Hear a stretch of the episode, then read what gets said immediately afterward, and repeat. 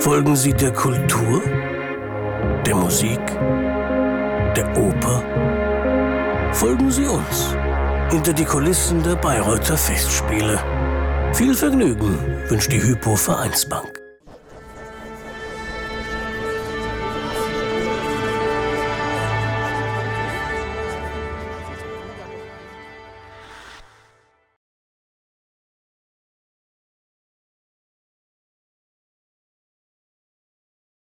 Wir stehen hier im weltberühmten Dirigentengang der Bayreuther Festspiele, der das Festspielhaus mit der Kantine verbindet, wo jeder durch muss und wo jeder immer eine Ahnengalerie von doch inzwischen immerhin 74 Dirigenten abzuschreiten hat. Und jetzt wollten wir doch heute mal wissen, wer davon ist Ihnen besonders nah, unter wem haben Sie gerne gespielt oder wer ist Ihr Lieblingsdirigent? Also die Frage ist natürlich sehr schwer zu beantworten, weil die Reihe ziemlich lang und illustre ist. ähm, ich würde mir einfach mal jetzt für unser Augenblick hier äh, eine Erinnerung hervorheben äh, von den Tristans, die ich mit ähm, Daniel Bahnbäum gemacht habe. Äh, das waren für mich so die Highlights von meiner musikalischen Karriere. Ist er besonders nett zu den Oboisten gewesen? Ich weiß nicht, ob er besonders nett ist, aber die, die Erlebnisse, die wir gemacht haben, waren besonders intensiv. Ich erinnere mich beim letzten Tristan-Vorstellung, wo wir alle gewusst haben, eventuell sehen wir ihn hier auch nicht mehr, äh, habe ich gedacht, da weinen vielleicht alle im Orchester. Also ich habe viele Tränen fließen, Tränen fließen sehen. Er hat ja hier verhältnismäßig viele Stücke ja auch gemacht. Äh, ist das gut, wenn ein Dirigent hier möglichst äh, vieles Repertoire dirigiert oder ist es auch schön, mit manchen eben nur ein bestimmtes Stück zu machen? Ich glaube, das kommt ganz natürlich, wenn die Chemie so stimmt.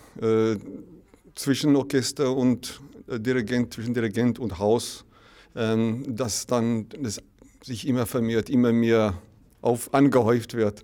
Ähm, und so sind da ein, ein, paar von den Dirigenten, die doch hier sehr, sehr viel gemacht haben, weil ich denke, die Chemie auch so gut gestimmt hat. Wer hat Sie besonders beeindruckt von dieser Reihe von teilweise düster, teilweise relativ gelassen reinblickenden Herren?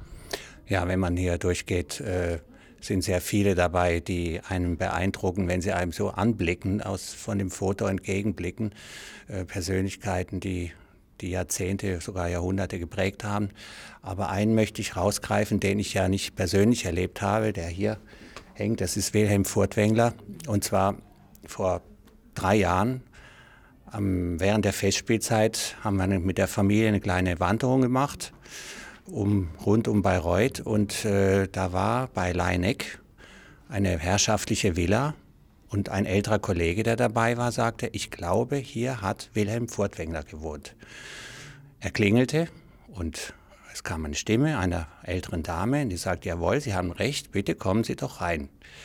Wir sind dann da reingegangen und äh, das war eine Dame von über 80 Jahren und die hat erzählt, dass Furtwängler als er hier dirigiert hat, äh, immer bei ihnen gewohnt hat. Sie hat Fotoalben gebracht, stapelweise Fotoalben mit Fotos, die, die noch nie ein Mensch außer ihr wahrscheinlich gesehen hat. Das fand ich außerordentlich interessant und beeindruckend. Und insofern ähm, hat das die Welt, speziell dieses äh, Dirigenten, doch sehr, sehr weit geöffnet für uns, die wir da teilhaben konnten. Es wäre also durchaus noch äh, ein gefundenes Fressen für Rechercheure, hier mal rumzugucken in der Bayreuther Bevölkerung, was es da noch weitere Familienalben gibt von anderen Dirigenten. Durchaus, durchaus, das denke ich auch. Also das war sehr beeindruckend. Wer hat Sie besonders beeindruckt unter den hier hängenden Größen? Oh, das kann ich nicht so schnell in einem Wort sagen und nicht einen Namen. Die auf dieser Seite, also zur linken Seite, wenn man in den Orchestergraben geht, die kenne ich natürlich nur vom Hörensagen. Die auf der anderen Seite habe ich zum Teil erlebt.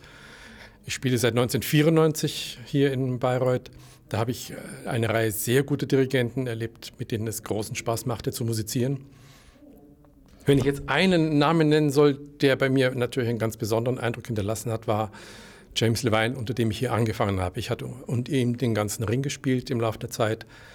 Und ähm, seine Art, diese Musik anzulegen, mit einer unglaublichen Kombination zwischen Kraft und Ruhe und gleichzeitig gelegentlich auch extrem vorwärts stürmen, das hat sich bei mir ganz besonders eingeprägt.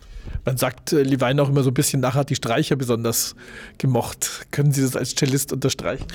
Da habe ich ein ganz spezielles Erlebnis. Äh, Walküre ist ja so ein bisschen aus der Sicht des Cellisten die Cello-Oper von Wagner. Und wir konnten ihm eigentlich nie laut genug spielen. Fast, also jedes zweite Mal spätestens, wenn er abgebrochen hat, sagt er, mehr Celli. Und wir haben gespielt bis zum Anschlag. Und man dachte, mehr kommt gar nicht. Und dann stand er irgendwie auf zwischen und dann kam trotzdem noch mehr. Das war was ganz Besonderes. Ja, er musste ja auch sonst 3800 Plätze in der Met füllen, ne? Ja, aber hier muss man ja den, diesen Schallweg sehen, der dann zuerst mal so aus dem Graben umgelenkt wird auf die Hinterbühne und dann erst ins Publikum. Da geht auch schon viel an, an Schallpegel verloren. Das heißt, man muss bestimmt nicht weniger laut spielen als in der Met.